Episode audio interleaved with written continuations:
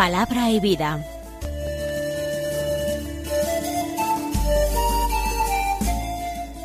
Con el padre Manuel Horta desde Sevilla.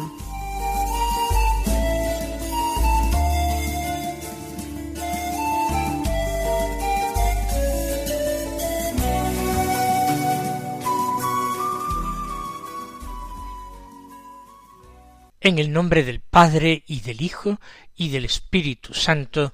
Amén. Alabados sean Jesús y María. Muy buenos días, queridos amigos, oyentes de Radio María y seguidores del programa Palabra y Vida.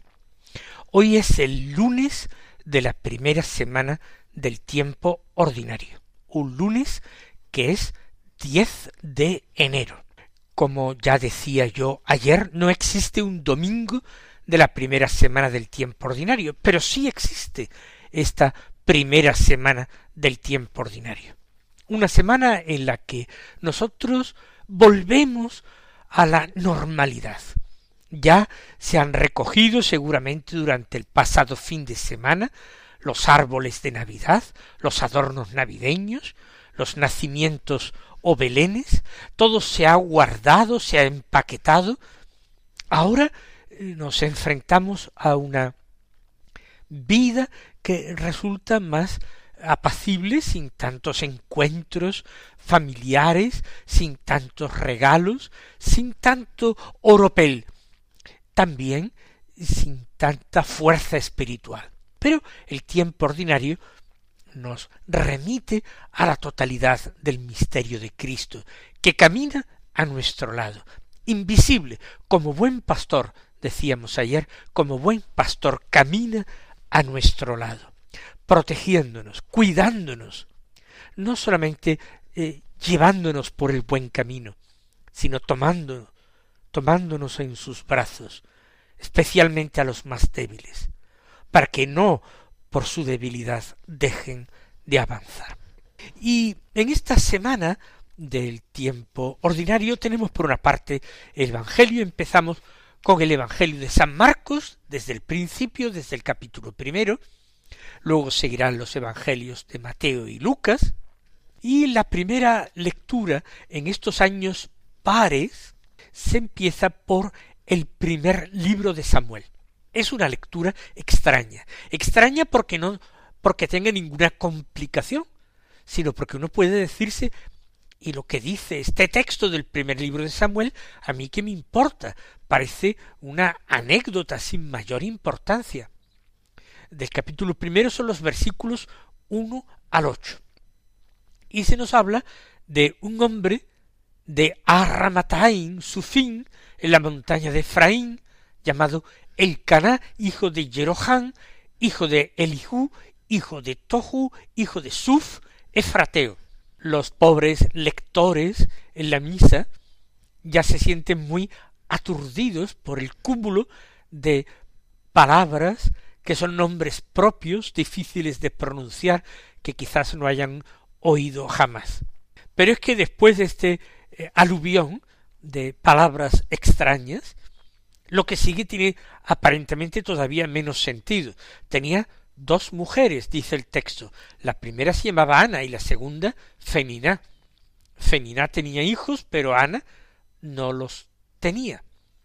Uno se extraña, pero caramba, la poligamia se da entre estos hombres y mujeres que teóricamente son hombres y mujeres de Dios, que se nos presentan como modelos en la Sagrada Escritura. Bueno, ni se nos presentan como modelo todos los personajes que aparecen en la Biblia, ni por otra parte las costumbres de aquella época son eh, conservables hoy en día. Jesús ya dejó claro cuál era el deseo, la voluntad, el plan de Dios respecto del hombre y de la mujer. ¿Y qué pasa con estas dos esposas, Ana y Feniná? Ana sin hijos, Feniná con hijos. Pues que el marido el Caná, subía una vez al año a adorar, a adorar a Dios en el santuario de Silo y allí oficiaba el sacerdote Elí con sus hijos.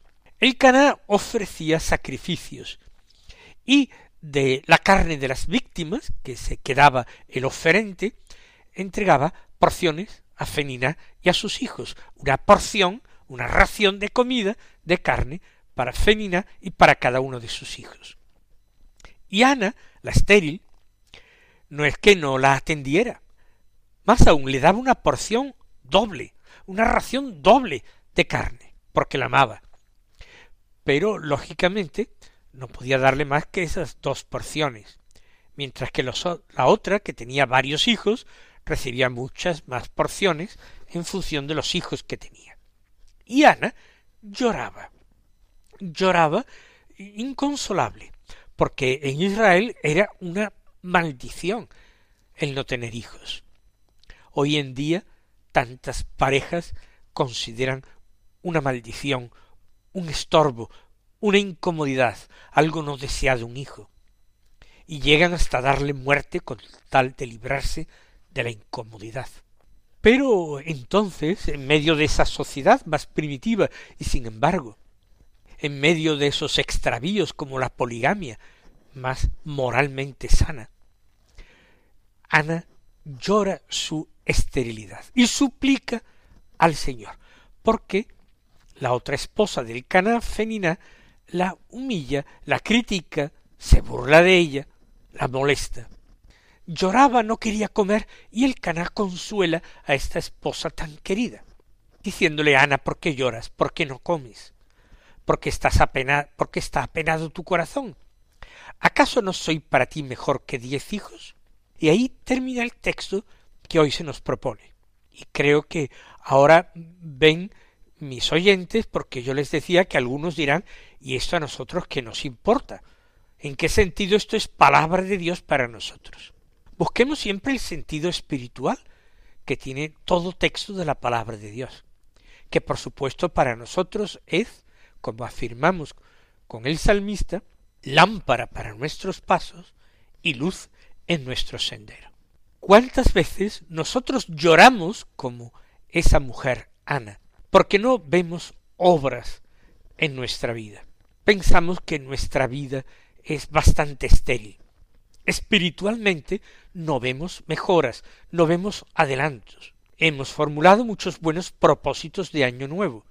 ¿Seremos capaces de llevar adelante algunos o alguno siquiera?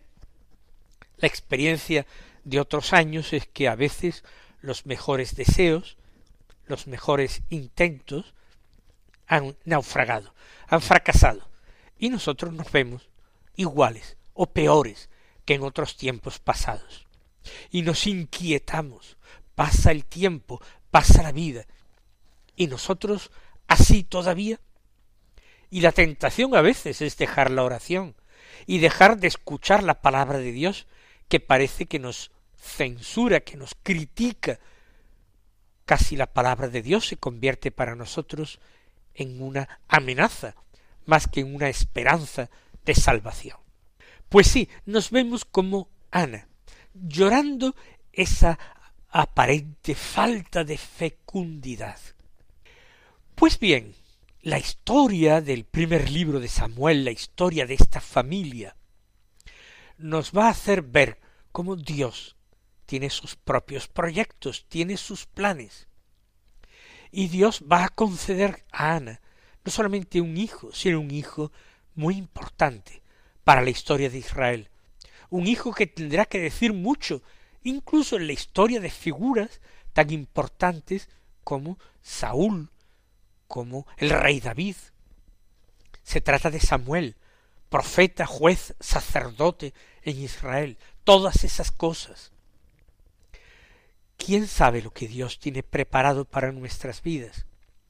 Quizás nuestras lágrimas, por no poder ser mejores, por no poder llevar a cabo obras de más valía, obras más fecundas, más importantes, quizás esas lágrimas, ese descontento con nosotros mismos, es infinitamente más agradable a Dios que unas obras que podrían terminar llenándonos de vanidad, de autosuficiencia, de consuelo, de falso consuelo interior. Dios nos quiere pobres, nos quiere muy pobres, porque Él se vuelca, se derrama en los que son pobres de espíritu, en los que aceptan, con dolor si es necesario, sus planes, sus inescrutables planes, para cada una de nuestras pobres vidas. Aceptar la voluntad de Dios. Es también aceptar con frecuencia nuestra aparente inutilidad, la inutilidad de nuestros esfuerzos, aceptar la aridez de nuestras vidas, lo poco emocionante que hay en ellas, lidiar con nuestras dudas acerca de si somos amados, de si somos aceptados, si acaso no mereceremos castigo más que salvación y que premio. Y claro, la respuesta es bien sencilla, claro que merecemos castigo, pero no por eso que nosotros creemos que merece castigo. Merecemos castigo por nuestro egoísmo, por nuestra falta de fe, por nuestra falta de amor, y sí, sí, hermanos, por nuestra falta de esperanza en Dios, nuestro Salvador. Por eso sí merecemos castigo, no a veces por lo que nosotros imaginábamos. Y el Señor quiere que nuestro avanzar en este tiempo ordinario, en este tiempo litúrgico ordinario, sea un avanzar en la fe. El niño Jesús se ha retirado con sus padres, mora escondido en Belén y luego mucho más tarde, incluso para su pueblo, escondido en Egipto. Si el Señor ha querido escondernos a nosotros tras una vida anodina, prosaica, no es quizás también para que lo encontrásemos a Él escondido. Vamos a darle gracias porque la palabra de Dios revela para nosotros nuevos horizontes, horizontes insospechados de gracia y de salvación, motivos de esperanza, aliento y alimento para nuestra fe y nuestro amor. Ahora comentaremos el Evangelio, que es la concreción de esta esperanza, el mayor alimento y fortaleza para la fe de la que estoy hablando.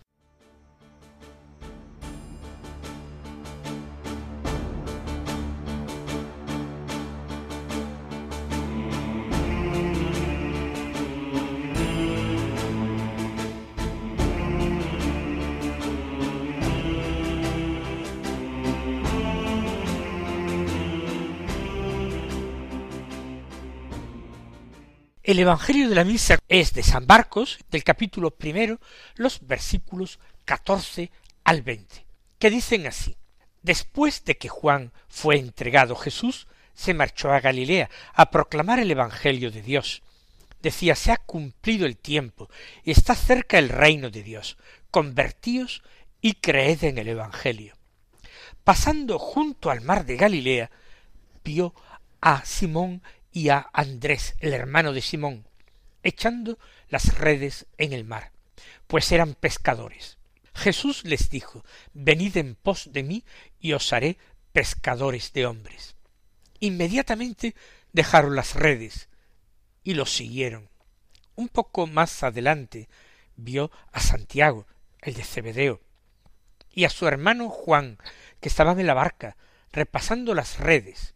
A continuación los llamó. Dejaron a su padre Zebedeo en la barca con los jornaleros y se marcharon en pos de él. Este comienzo de la vida pública de Jesús, tal como lo narra San Marcos, tiene algunos detalles muy, muy interesantes que pueden iluminarnos muy bien en nuestra vida ordinaria, en nuestra vida corriente de discipulado del Señor en nuestro empeño por seguirle a Él en medio de las tribulaciones y las dificultades de cada día.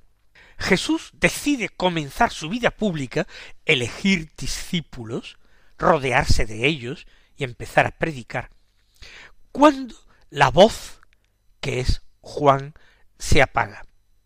Él fue entregado, es decir, fue encarcelado. Jesús no comienza a hacer la competencia a Juan, a ver quién de los dos tiene más discípulos, creando así mayor confusión en el pueblo. Jesús tiene paciencia. Los planes de Dios se van desarrollando poco a poco. Todo estaba previsto. Y cuando la voz se apaga, entonces se revela la palabra de Dios, aquel que es el verbo del Padre. Y Jesús, que estaba en el Jordán, en Judea, se vuelve a Galilea, donde se había criado, donde ha transcurrido la mayor parte de su vida. Comienza a desempeñar esa misión, a anunciar la buena noticia, el Evangelio. Jesús anuncia el Evangelio de dos maneras. Por una parte, anuncia el Evangelio con palabras.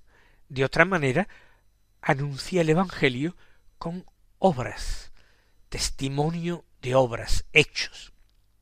Con la palabra igualmente anuncia Jesús el Evangelio de dos maneras.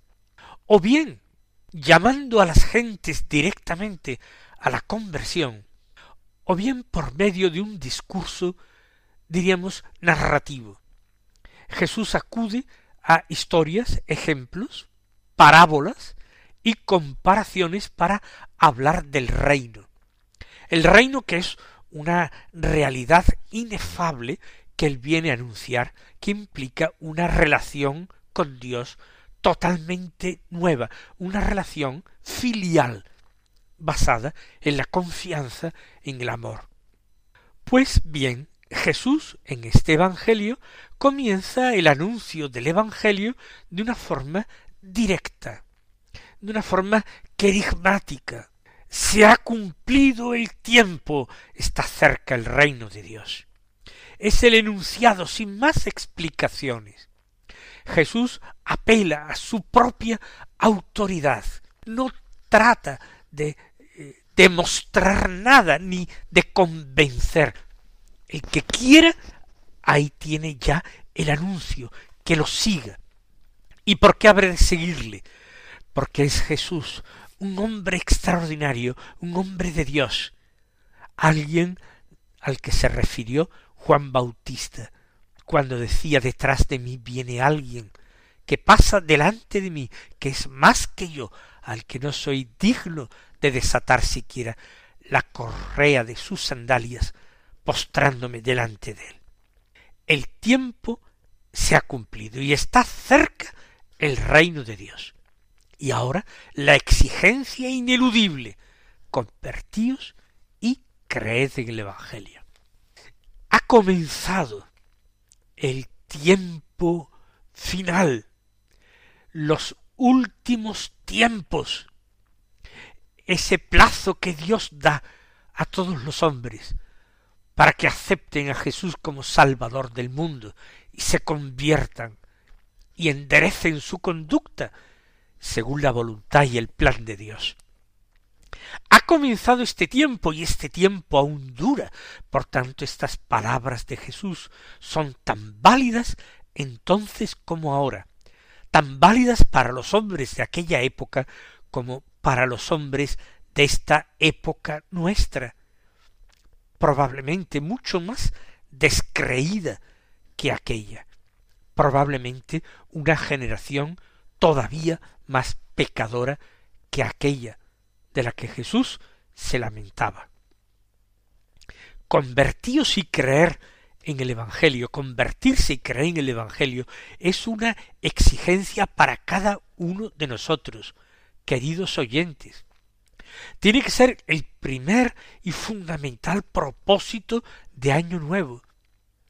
Convertir nuestra vida, modificar nuestros malos hábitos, desterrar nuestros vicios, con la fuerza que Dios nos da, con su gracia que Él derrama generosamente en nuestras almas, combatir a los enemigos de este alma, el mundo, el demonio y la carne. Alinearnos bajo la bandera de Cristo, según la expresión de San Ignacio de Loyola en el libro de los ejercicios espirituales.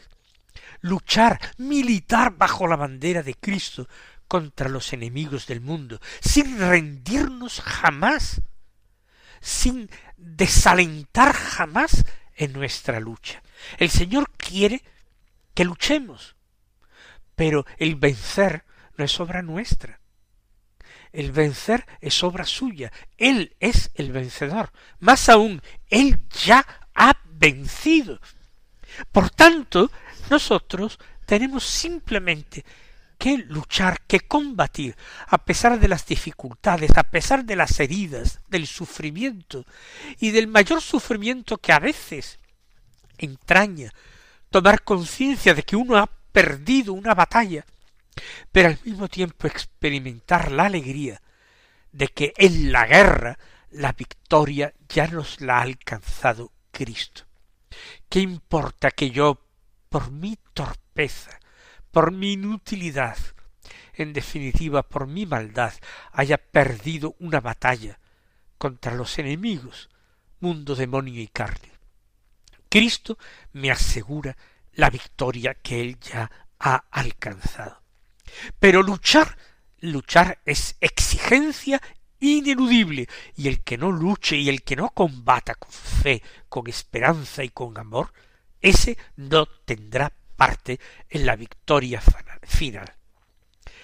Eso es convertirse y creer en el Evangelio. Es esa la tarea que tenemos que realizar.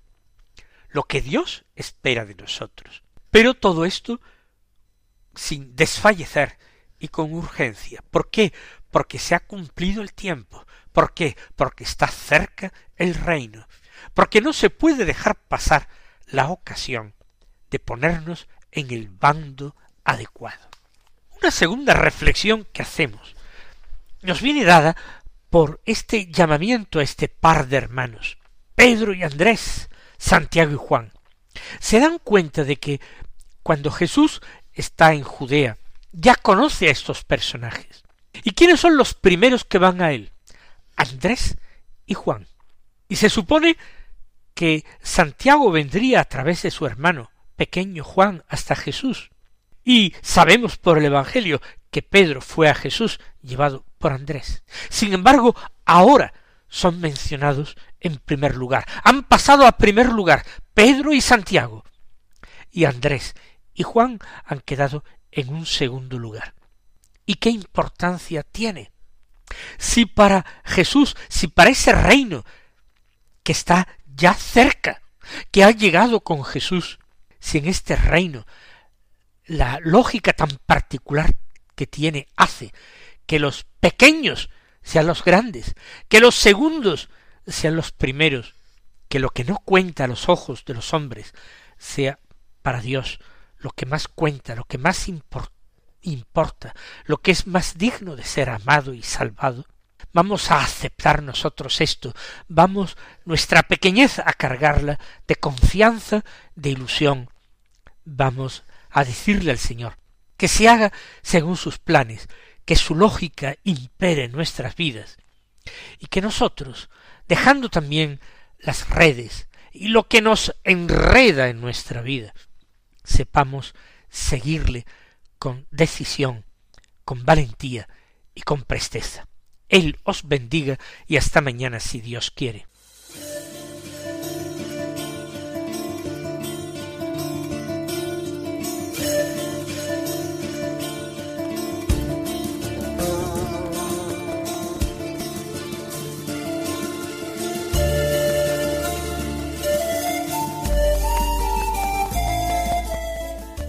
Concluye Palabra y Vida, un programa dirigido desde Sevilla por el Padre Manuel Horta.